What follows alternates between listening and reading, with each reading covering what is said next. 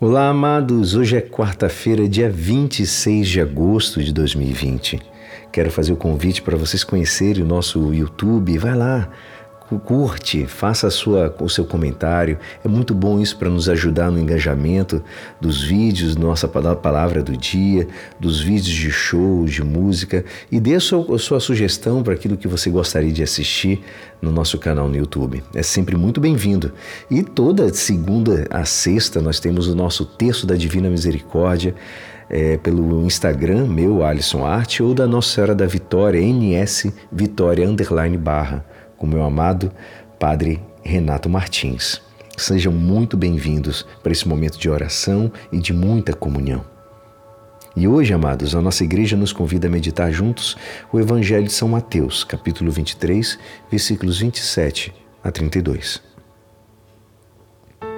Naquele tempo disse Jesus: Ai de vós, mestres da lei e fariseus hipócritas! Vós sois como sepulcros caiados. Por fora parecem belos, mas por dentro estão cheios de ossos de mortos e de toda podridão. Assim também vós, por fora, pareceis justos diante dos outros, mas por dentro estáis cheios de hipocrisia e injustiça. Ai de vós, mestres da lei e fariseus hipócritas, vós construís sepulcros para os profetas e enfeitais os túmulos dos justos, e dizeis: se tivéssemos vivido no tempo de nossos pais, não teríamos sido cúmplices da morte dos profetas. Com isso, confessais que sois filhos daquele que mataram os profetas. Completai, pois, a medida de vossos pais. Esta é a palavra da salvação.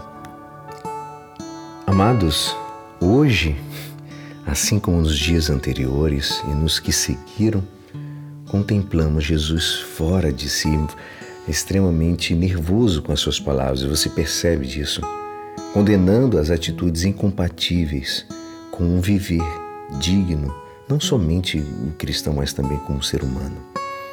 Vem confirmar que a sinceridade, a honestidade, a lealdade, a nobreza são virtudes amadas por Deus e também muito valorizadas pelo homem. Para evitar, portanto, essa hipocrisia, a gente precisa ser muito sincero. Em primeiro lugar, com Deus, porque Ele me quer limpo de coração e que eu deteste toda mentira, que por Ele ser totalmente puro, a verdade absoluta.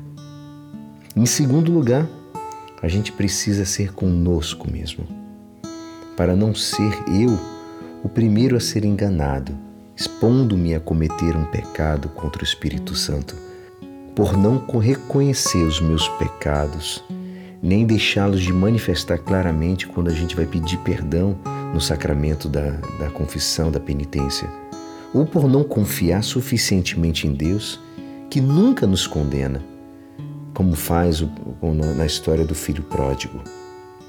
E em terceiro lugar, amados, com os outros, com os nossos irmãos já que também, como a Jesus, a todos coloca fora de si a mentira, o engano, a falta de sinceridade, a honradez, a lealdade, a nobreza.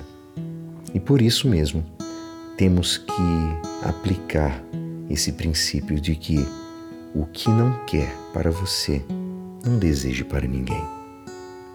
Amados, que nós sejamos regidos pelo aquele princípio elementar e simples que Jesus nos propõe. Que o vosso sim seja sim e o vosso não, não. É importante dizer, amados, que nós somos falíveis, que nós erramos sim, que nós somos hipócritas. Mas, sabendo disso, reconhecendo isso, que tentamos viver ou buscar sempre a verdade, reconhecer a verdade e batalhar contra esses males que nos afetam e afetam nossos irmãos. Sejamos fortes, que em nossa oração tenhamos uma reflexão sempre para a nossa cura. E é assim, esperançoso que esta palavra poderá te ajudar no dia de hoje que me despeço. Meu nome é Alisson Castro e até amanhã. Amém.